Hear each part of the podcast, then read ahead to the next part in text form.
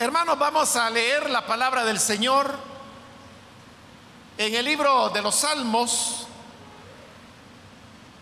Busquemos el Salmo 49.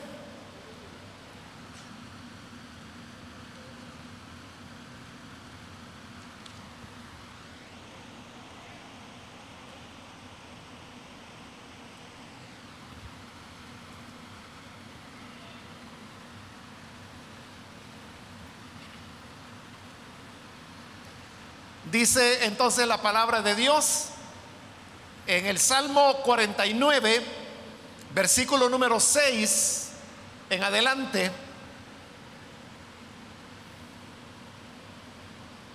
Los que confían en sus bienes y de la muchedumbre de sus riquezas se jactan, ninguno de ellos podrá en manera alguna redimir al hermano ni dar a Dios su rescate, porque la redención de su vida es de gran precio y no se logrará jamás, para que viva en adelante para siempre y nunca vea corrupción. Pues verá que aún los sabios mueren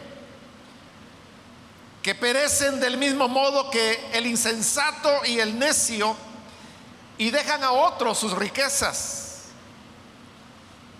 Su íntimo pensamiento es que sus casas serán eternas y sus habitaciones para generación y generación.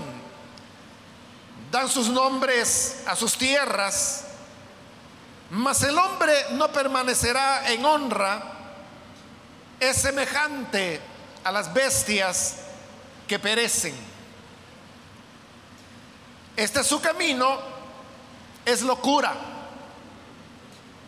Con todo, sus descendientes se complacen en el dicho de ellos, como a rebaños que son conducidos al Seol, la muerte los pastoreará y los rectos se enseñorearán de ellos por la mañana, se consumirá su buen parecer y el Seol será su morada. Pero Dios redimirá mi vida del poder del Seol, porque Él me tomará consigo. No temas cuando se enriquece alguno cuando aumenta la gloria de su casa, porque cuando muera no llevará nada, ni descenderá tras él su gloria, aunque mientras viva, llame dichosa a su alma y sea loado cuando prospere, entrará en la generación de sus padres y nunca más verá la luz. El hombre que está en honra y no entiende, semejante es a las bestias que perecen. Amén. Hasta ahí dejamos la lectura. Hermanos, pueden tomar sus asientos, por favor.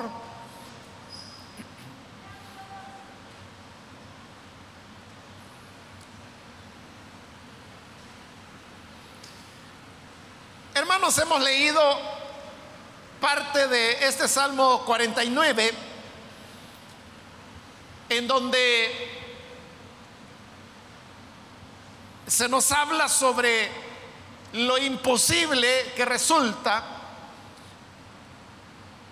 detenerse o detener la muerte. Sabemos que la palabra de Dios establece que está establecido para todos los hombres que mueran. No sabemos cuándo eso ocurrirá para cada persona. Hay un día, una hora, cuando su vida terminará. Allá Pablo, exponiendo su mensaje en la ciudad de Atenas, él dijo que Dios es el que ha establecido los límites de la habitación del hombre, de tal manera que es Dios el que determina cuánto hemos de vivir cada uno de nosotros. Pero eso Dios lo sabe, no lo sabemos nosotros. Claro, la expectativa del ser humano es que todavía le queda años por vida. O sea, todos vivimos de esa manera, pensando en lo que vamos a hacer la próxima semana o el próximo año. Planeamos para objetivos que queremos alcanzar en cinco años, en diez años. Cuando una familia se esfuerza por enviar a uno de sus hijos, por ejemplo, para que vaya a cursar una carrera universitaria, ese es un esfuerzo que mínimamente durará unos seis años. Pero ninguno, nadie de esa familia está pensando que este, este muchacho o esta muchacha pueda perecer antes que él se gradúe de la universidad. Entonces no solo esperan que viva los seis años, sino que también esperan que después de graduarse pueda vivir de tal manera que con las cosas que aprendió pueda tener mejores oportunidades de vida. Siempre estamos pensando así a largo plazo, aunque la verdad, hermanos y hermanas, es que la vida no la tenemos garantizado nadie, ninguno de nosotros.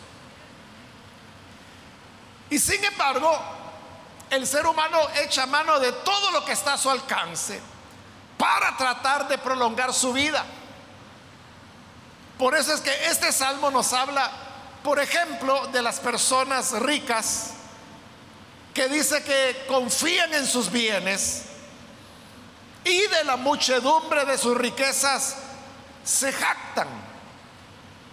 Hay personas que han logrado acumular dinero, algunos porque lo heredaron de sus padres, recibieron ya una base fuerte sobre la cual continuar invirtiendo y trabajando, otros por esfuerzo propio comenzaron desde lo más pequeño y fueron añadiendo y añadiendo cada vez más y más esfuerzo hasta que han logrado tener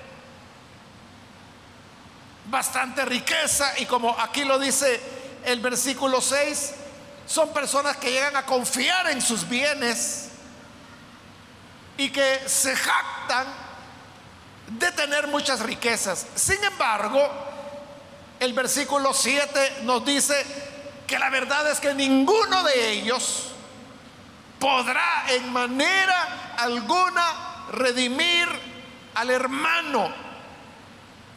¿Y a qué se refiere con eso de redimir al hermano? En el versículo 9 lo explica más claramente cuando dice redimirlo para que viva en adelante para siempre y nunca vea corrupción. Las personas podrán tener mucho dinero, pero todo ese dinero hermanos, no podrá, dice, jamás lograr que nadie viva para siempre y que nunca vea la corrupción, es decir, que, que su cuerpo no se deteriore, envejezca y luego muera y se descomponga. Por mucho dinero que alguien pueda poseer y por mucha jactancia que tenga de la muchedumbre de sus riquezas, ¿quién puede comprar la inmortalidad? No hay manera de poderla lograr. Hay personas, más bien países, que han tratado de hacer esfuerzos como por ejemplo el de evitar que ciertas personas no vean corrupción, es decir, que sus cuerpos no vean corrupción. Y eso es algo muy antiguo. Sabemos, por ejemplo, que en Egipto, el Egipto antiguo, acostumbraban a embalsamar a los reyes, a los faraones, que eran emperadores de su época y sabemos que hasta el día de hoy sus cuerpos todavía han sido preservados y, ahí están. En cierta manera uno podría decir, bueno, son cuerpos que al menos hoy por hoy no han visto corrupción. Pero que esas personas murieron eh, hace, hermanos, miles de años que, que murieron, que ya no hay vida en esos cuerpos. Allá, hermanos, en, en Moscú, en lo que es la Plaza Roja, ahí es donde se encuentra la tumba de Lenin, el cual tiene más de 100 años de haber fallecido, pero los científicos rusos han logrado preservar su cuerpo hasta el día de hoy. Es una, una fórmula secreta, nadie sabe cómo es que los rusos han logrado que el cuerpo de Lenin no se descomponga. Y no solo no se descompone, sino que está expuesto. Cualquier persona puede hacer fila allí en la Plaza Roja, ingresar al mausoleo de Lenin, como se le llama. Y al entrar, hermanos, hay un pequeño recorrido que se da alrededor de, de la urna donde se encuentra el cuerpo de Lenin. Está protegido por una cobertura de, cristal que me imagino que ha de ser muy fuerte o blindado. Y al observar el cuerpo de Lenin, no parece que estuviera muerto, parece que estuviera durmiendo, porque conserva su cabello, conserva su piel, conserva incluso el color natural que él tenía estando en vida. Pero, hermanos, Ahí está y cualquier persona lo puede ver. Han habido discusiones allá en lo que ahora es Rusia acerca de que si vale la pena continuar conservando ese cuerpo o no. Algunos son de la idea que hay que sacarlo e irlo a enterrar. Y otros dicen que no, que se debe preservar. Bueno, el hecho es que hasta ahora lo continúan preservando. Tiene más de 100 años. Pero en este mausoleo hay ciertas condiciones de calor, de humedad, y ya no se diga dentro de la urna donde el cuerpo está, porque si no, si no se controlaran esos factores, entonces ese cuerpo vería corrupción. Pero hay otros cuerpos en otros lugares del mundo, como por ejemplo en Vietnam, también se conserva en el mausoleo de Ho Chi Minh, se llamó él, el cuerpo precisamente de Ho Chi Minh, que fue como el hombre líder que inspiró las independencias de Vietnam, porque no fue una sola, fueron varias. Y luego en Corea del Norte, donde también se ha conservado la, el cuerpo de, de Kim Il-sung, fue su nombre, que fue el, fundador del sistema político y económico que hasta el día de hoy rige dentro de, Corea del Norte. son cuerpos que se han conservado, pero se han conservado, o sea, todos estos países que he mencionado son países que tienen lazos de amistad con los rusos y por eso es que ellos les han compartido la manera como estos cuerpos pueden ser preservados. Y claro, eso representa una erogación para el Estado, es decir, conservar esos cuerpos en esa condición son partidas secretas, o sea, nadie sabe cuánto se invierte en eso, pero cuesta dinero poderlos mantener, mantenerlos en esa condición. Pero eso es a lo sumo a lo que el dinero ha llegado. El poder conservar cuerpos, pero que la persona no muera no hay manera de poderlo lograr.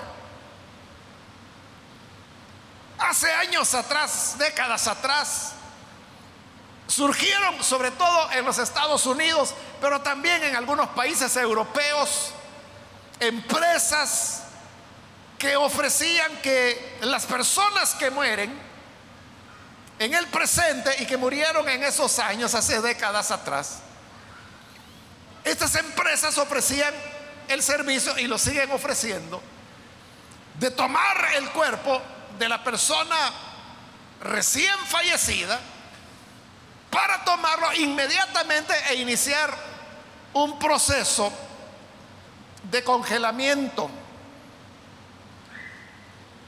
que no es simplemente como meterlo de una, dentro de una refrigeradora y que se congele, no es así, sino que es una serie de procedimientos médicos que culmina precisamente con el congelamiento de la persona y luego son introducidos dentro de, una cápsula que se llaman cápsulas criogénicas precisamente porque ahí los cuerpos se mantienen congelados y obviamente no se descomponen.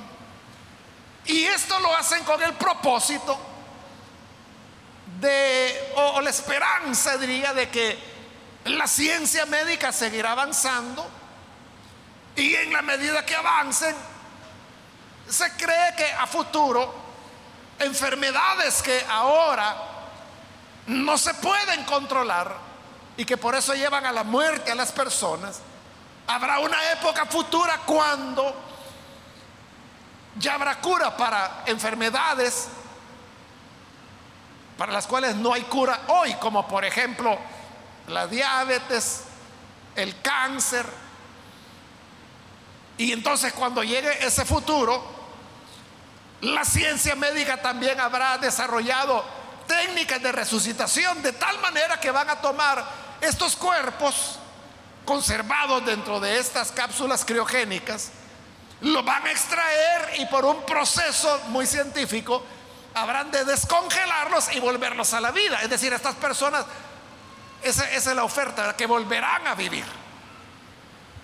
Pero ese proceso es caro, porque se requiere de una constante vigilancia de cada una de estas cápsulas. O sea, ya hay bastantes, estas empresas tienen bastantes. Y ellos están siendo monitoreados todo el tiempo.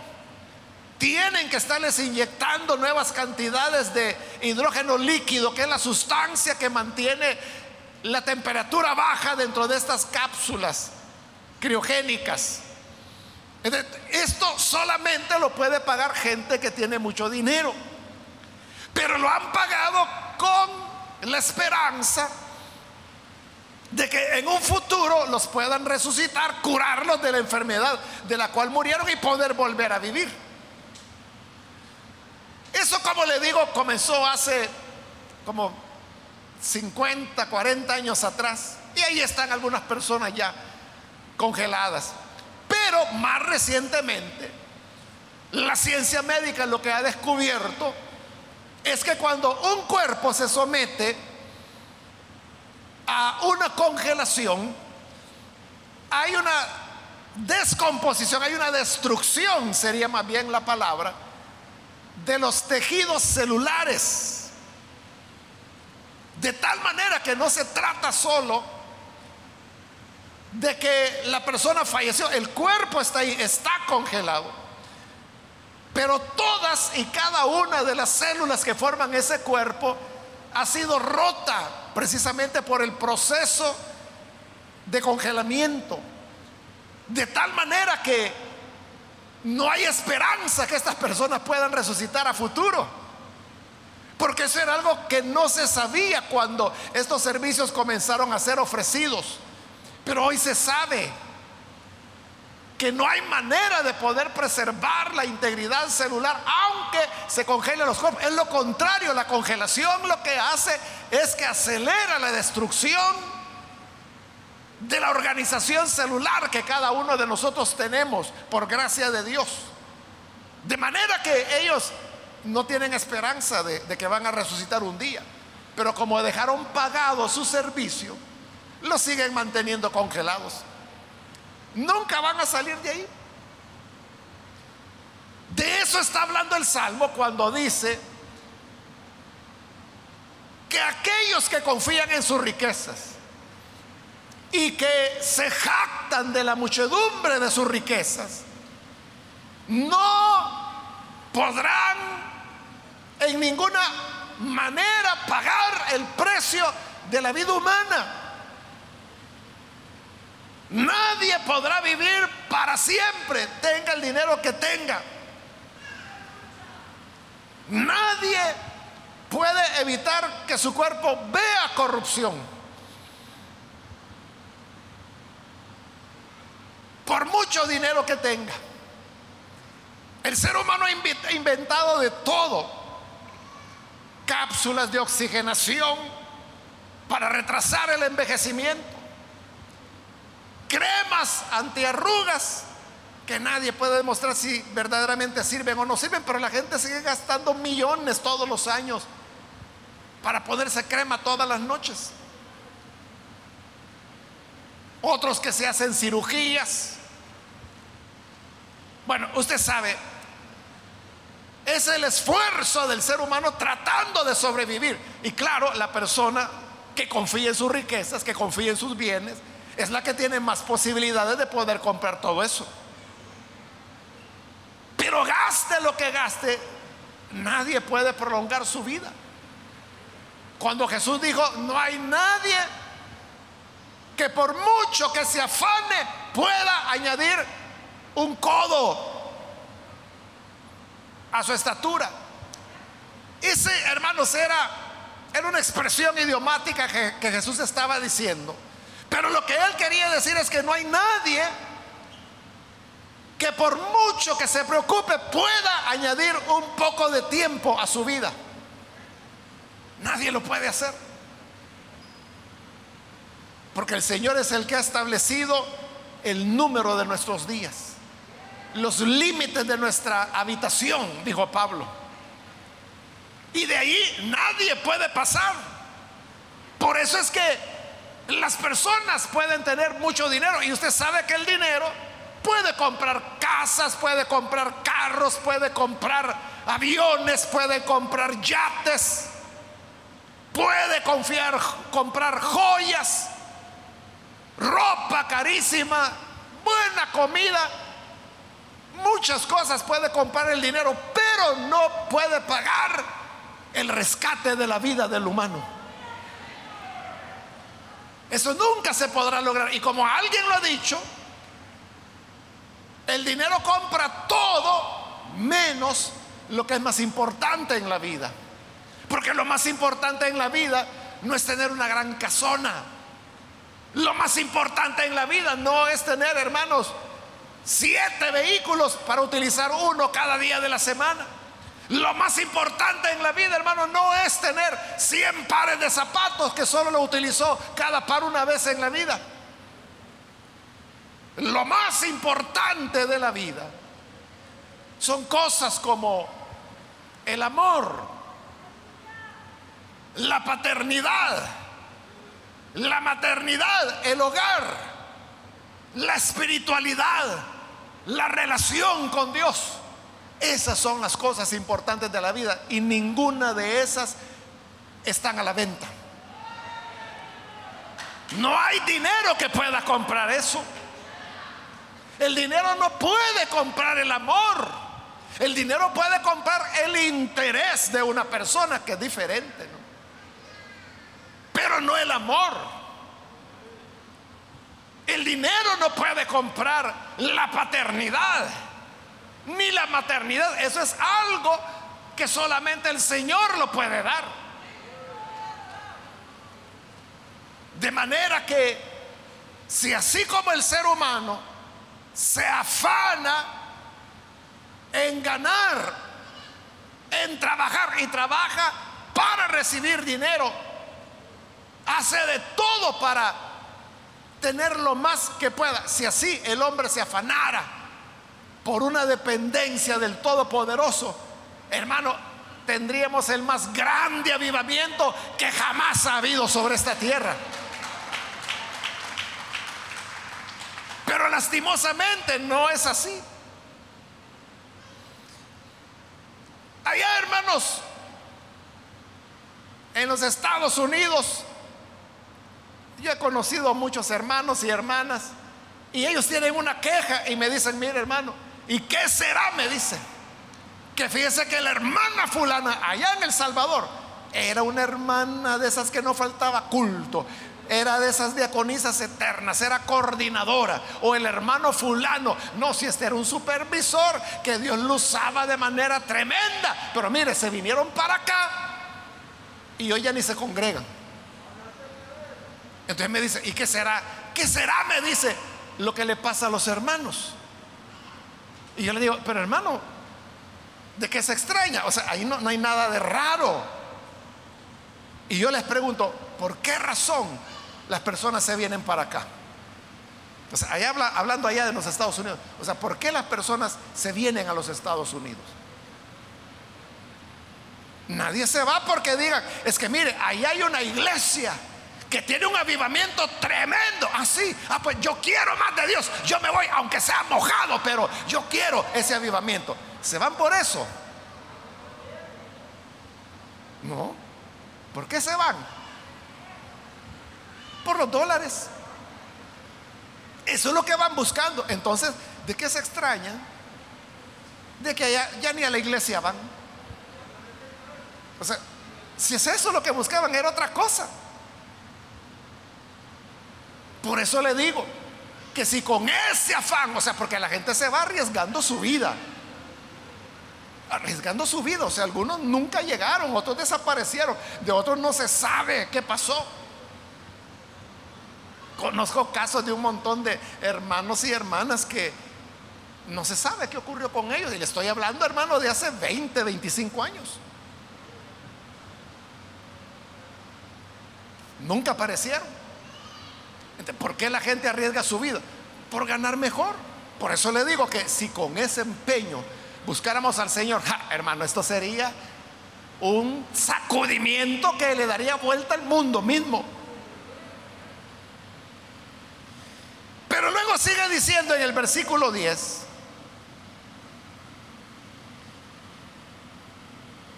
verá que aún los sabios mueren perecen del mismo modo que el insensato y el necio.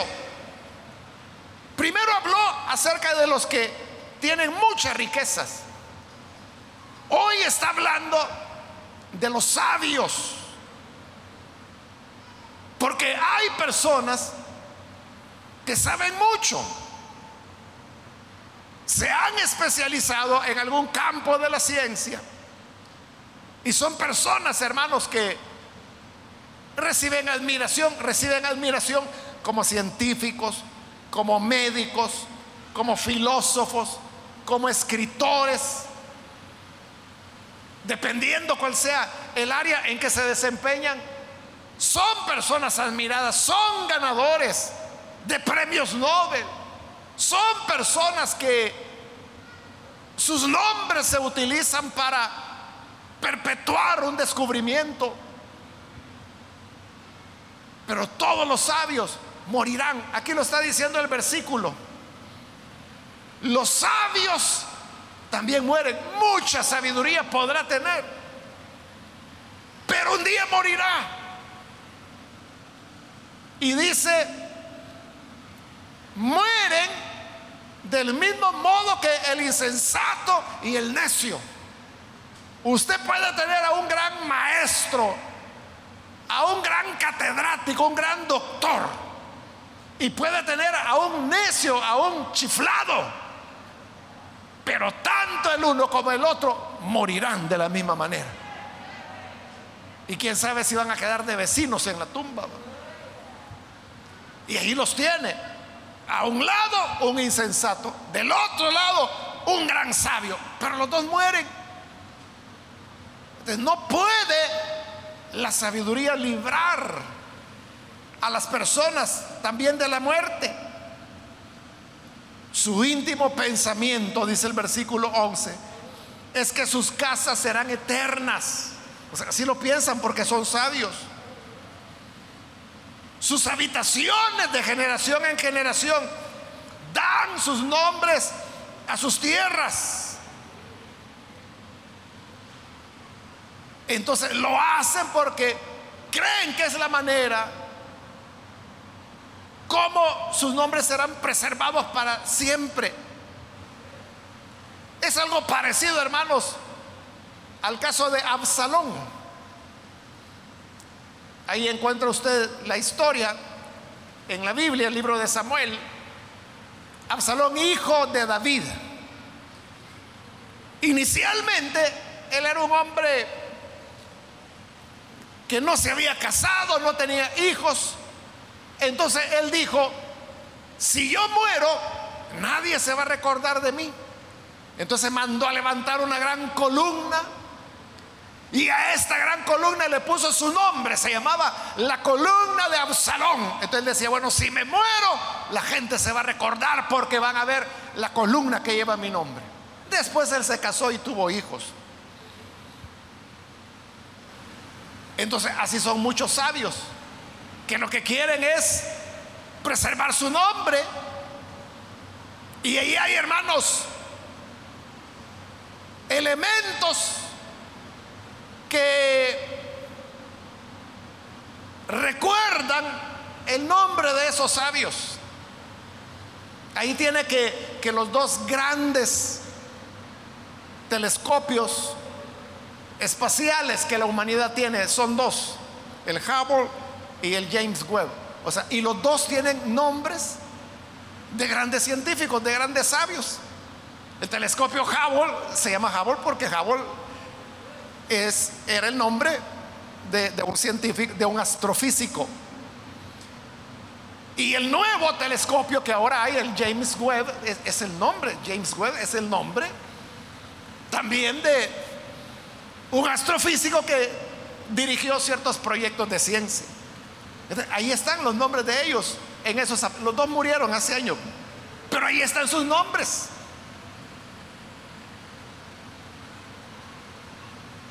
Cuando este gran científico, Stephen Hawking, murió hace, relativamente poco,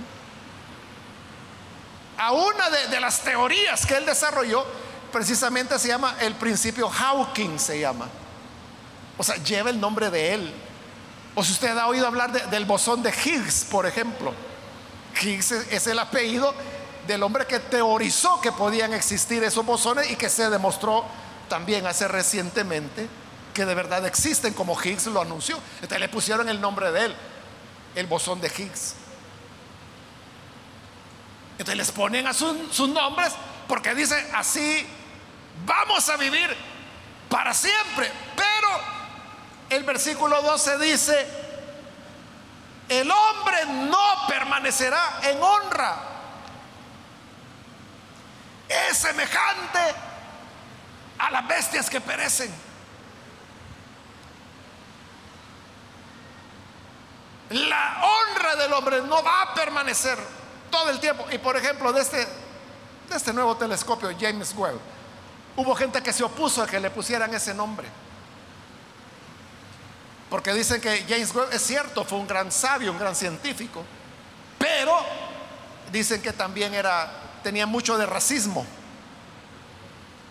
Y por eso hubo varias organizaciones que se levantaron en contra de eso, pero el proyecto ya había sido aprobado con ese nombre y por eso se llama así. Pero entonces vea, la honra de él no está durando mucho. Hoy tal vez usted se ha dado cuenta que en diversos países de Latinoamérica están derribando, por ejemplo, las estatuas de Cristóbal Colón o de algunos conquistadores, que son figuras que les hicieron para honra de ellos. Pero, ¿Y hoy por qué las están derribando? Porque el Salmo dice que no van a permanecer en honra para siempre. Y al final de las cosas, aunque sean grandes héroes, aunque sean grandes descubridores, aunque sean grandes sabios, serán igual que las bestias que perecen. Van a morir igual que como muere un caballo, que como muere una vaca, que como muere, hermano, una gallina, un ave. Perecerán igual. Es lo que dice el libro de Eclesiastés que muere el hombre y muere la bestia. Y los dos van al polvo y se desintegran. Igual, un mismo destino le viene al uno y le viene al otro. Entonces, el ser humano tampoco puede, por la vía de la sabiduría, evitar la muerte. Con esto, hermano, no estoy diciendo que sea malo ser sabio, porque la Biblia misma, hay salmos llamados sapienciales, y está todo el libro de Proverbios el libro de Eclesiastés que habla de la importancia de la sabiduría y dice sabiduría sobre todas las cosas adquiere sabiduría. Búscala más que al oro más que la plata. Entonces, la Biblia nos anima a que seamos sabios pero eso sí muy sabio podrás, podrás ser pero vas a morir igual que cualquier bestia que no tienen ni siquiera razonamiento. Entonces, la muerte es la que viene a revelar la realidad del ser humano. El ser humano puede nadar en dinero, día la muerte descubrirá que él o ella no son más que seres humanos, como cualquier otro. El rico muere igual que el pobre. El sabio muere igual que el insensato. Y no hay diferencia entre el uno y el otro. En la historia que Jesús contó, murió Lázaro, pero murió el rico también. Los dos murieron. No había diferencia. Entonces, si así son las cosas, ¿cuál es la esperanza del ser humano? Versículo 15 dice, pero Dios, pero Dios, no la riqueza, no la sabiduría, pero Dios, Dios redimirá mi vida del poder del Seol, porque Él me tomará consigo. Ahí tenemos la respuesta. Dios es el que nos va a librar de la tumba y de la muerte. Porque dice que Él nos tomará consigo. Se va a cumplir lo que ya se cumplió con el Señor Jesús.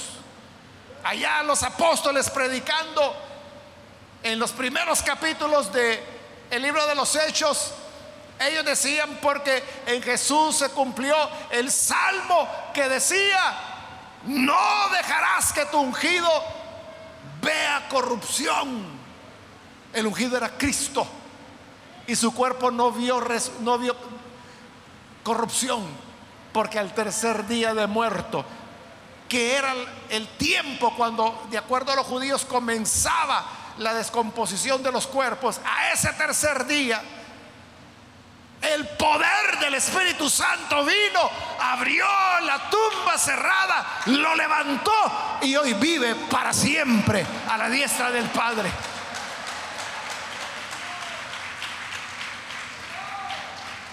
Por eso es que Pedro decía, hermanos, podrán decir que ese salmo hablaba de David, pero vean, ahí está la tumba de David.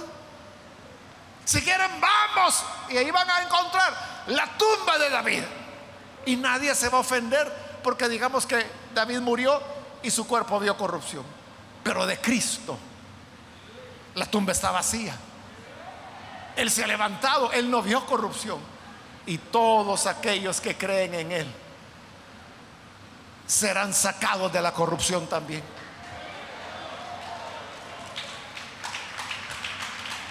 Es lo que dice Pablo escribiendo allá en 1 de Corintios 15 dice, Cristo las primicias. Él es el primero que se libró de la corrupción de la muerte. Luego, los que son de Él, los que son de Él en su venida. Cuando Él vuelva, los muertos en Cristo resucitarán primero. Y los que estemos con vida seremos transformados. Y juntamente con los resucitados nos encontraremos con el Señor en el aire y así estaremos siempre con Él.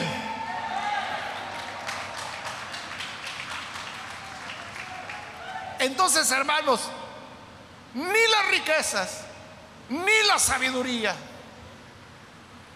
podrán librarnos de la muerte. De la sabiduría, la Biblia dice que nos dará muchos años de vida. Eso dice la Biblia. Que si somos sabios, la sabiduría dice, nos dará muchos años de vida, pero no dice que nos va a librar de la muerte. ¿Quién nos libra de la muerte? Versículo 15. Dios. Dios redimirá mi vida del poder del Seol. Él me va a librar de la tumba. Él me va a librar de, la muerte. Porque Él me tomará consigo. Porque somos de Él. Por eso es que 430 años después de que Abraham, Isaac y Jacob habían muerto, Dios le dijo a Moisés, yo soy el Dios de Abraham, el Dios de Isaac y el Dios de Jacob. Aunque tenían más de 430 años de haber muerto, Dios todavía decía, yo soy. No dijo, yo fui en aquel tiempo, hace siglos, yo fui el Dios de Abraham. No, él dijo, yo soy el Dios de Abraham, de Isaac y de Jacob. Y Jesús dijo, porque Dios no es Dios de muertos, sino que es un Dios de vivos, porque delante de Él todos viven. Abraham seguía viviendo, Isaac seguía viviendo, Jacob seguía viviendo. Porque como ahí lo dice, el Señor me tomará consigo. Por eso es que en otra ocasión Jesús le dijo a sus enemigos, Abraham se gozó porque habría de ver mis días y los vio. Y le dijeron, ¿qué le dijeron? Nosotros decíamos que tú tenías demonio, pero ahora nos damos cuenta que no solo tienes demonio, sino que estás loco. ¿Cómo va a ser eso de que Abraham te vio si tú no tienes ni siquiera 50 años? Y ahí Abraham, hermano, ya tenía dos mil, más de dos mil quinientos años de haber muerto.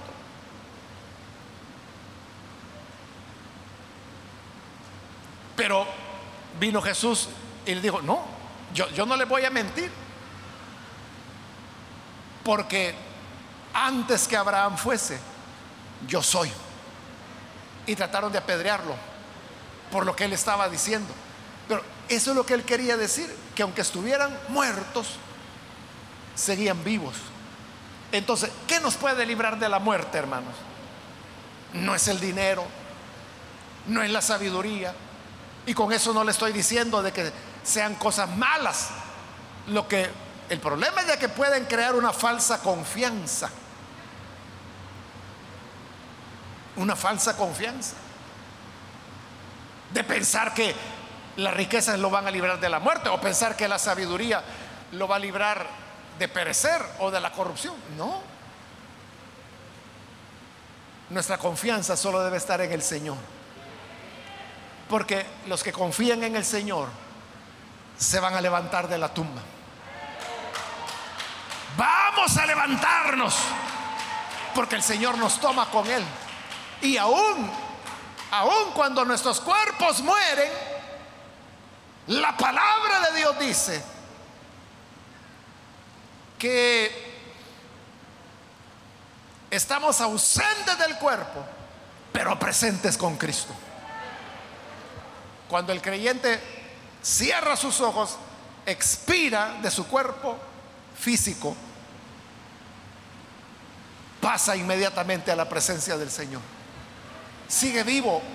Por eso es que Dios decía, yo soy el Dios de Abraham, el Dios de Jacob, el Dios de Isaac, como también es el Dios de Pablo, que murió hace casi dos mil años, el Dios de Pedro, que murió hace dos mil años, el Dios de Esteban, que fue el primer mártir cristiano, el Dios de Santiago, que fue el primero de los apóstoles en ser ejecutado. Todos ellos viven delante de Dios. Y si tú crees en Cristo, si lo recibes como Salvador, aunque estés muerto, vivirás. Vivirás. Vamos a cerrar nuestros ojos. Y vamos a orar al Señor, pero antes de hacer la oración yo quiero invitar a las personas que todavía no han recibido al Señor Jesús como su Salvador. Si usted ha escuchado la palabra de Dios, usted sabrá que estamos hablando palabras de esperanza. Es el Evangelio, este es el Evangelio. El Evangelio nos habla de vida. El ser humano se afana por el dinero, se afana por el conocimiento, por los títulos.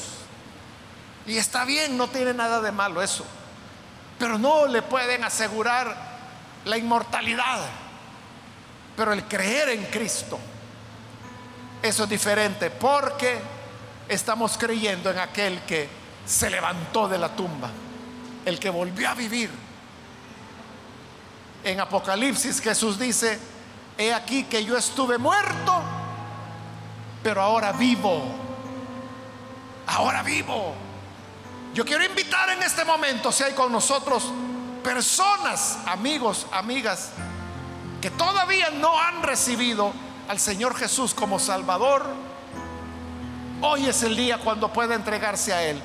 Si usted quiere dar su vida a este Cristo, poner su fe y su confianza en Dios, quien nos libra de la muerte, le voy a, pedir que por favor se ponga en pie para que podamos orar por usted. ¿Hay algún amigo o amiga que necesita recibir a Jesús? Póngase en pie, por favor.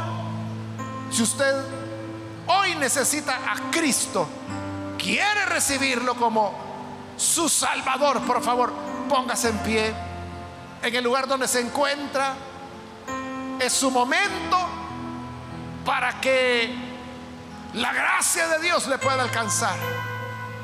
Hay alguien que necesita recibir a Jesús, póngase en pie.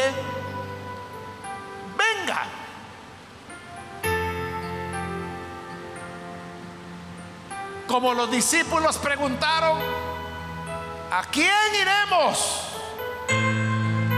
¿A quién iremos? Solo Él tiene palabras de vida eterna. Si quieres la vida, ponte en pie en este momento. Vamos a orar por ti. ¿Hay algún amigo, amiga que necesita entregarse al Hijo de Dios? Puede ponerse en pie. Vamos a orar. Es el momento para que la gracia de Dios le alcance. ¿Hay alguna persona? ¿Algún amigo, amiga que lo hace? Hoy es su día para que pueda tener esperanza. Pablo escribió a los tesalonicenses y le dijo, hermanos, no quiero que sean como los que no tienen esperanza.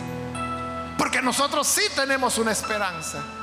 Y la esperanza es que a la final trompeta el Señor descenderá y los muertos en Cristo resucitarán primero. Y los que estemos con vida seremos transformados. Estaremos siempre con el Señor. ¿Quieres tener esa esperanza? Ponte en pie. También quiero ampliar la invitación para los hermanos o hermanas que se han alejado del Señor, pero hoy necesita reconciliarse. Póngase en pie, vamos a orar. ¿Hay alguien, algún hermano, hermana que se alejó del Señor, mas hoy necesita reconciliarse? Póngase en pie y vamos a orar también por usted. Venga, es el día del Señor cuando Él espera, cuando le aguarda. Hay alguien que necesita venir, reconciliarse, póngase en pie.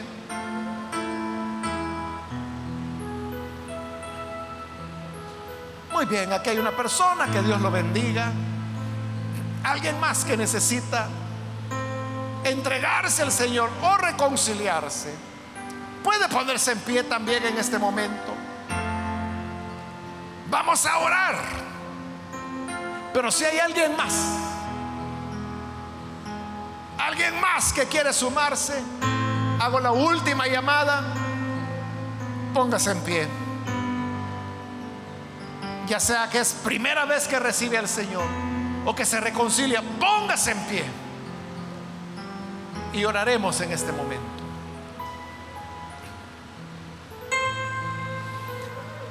A usted que nos ve por televisión, le invito para que también se una con esta persona y se una con nosotros en oración.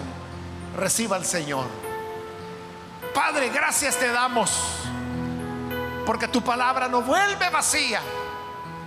Gracias Señor por esta persona que hoy viene para entregarse a ti, rendirse.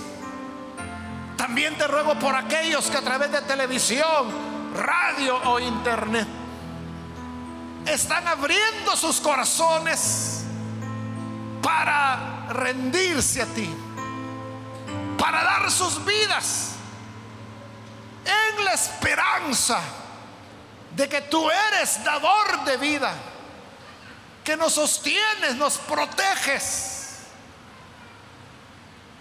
Padre, a los que hoy se entregan a ti,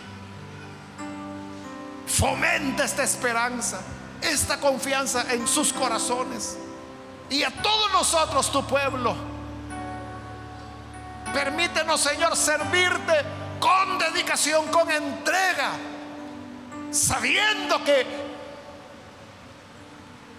en esa entrega estamos invirtiendo nuestra vida de la mejor manera. Una vida de la cual tú nos haces herederos. Y por eso nuestra confianza está en ti. Que tu bendición, Señor, sea sobre toda tu iglesia, todo tu pueblo y gracias por la esperanza que nos das. Por Jesús nuestro Señor. Amén. Y amén.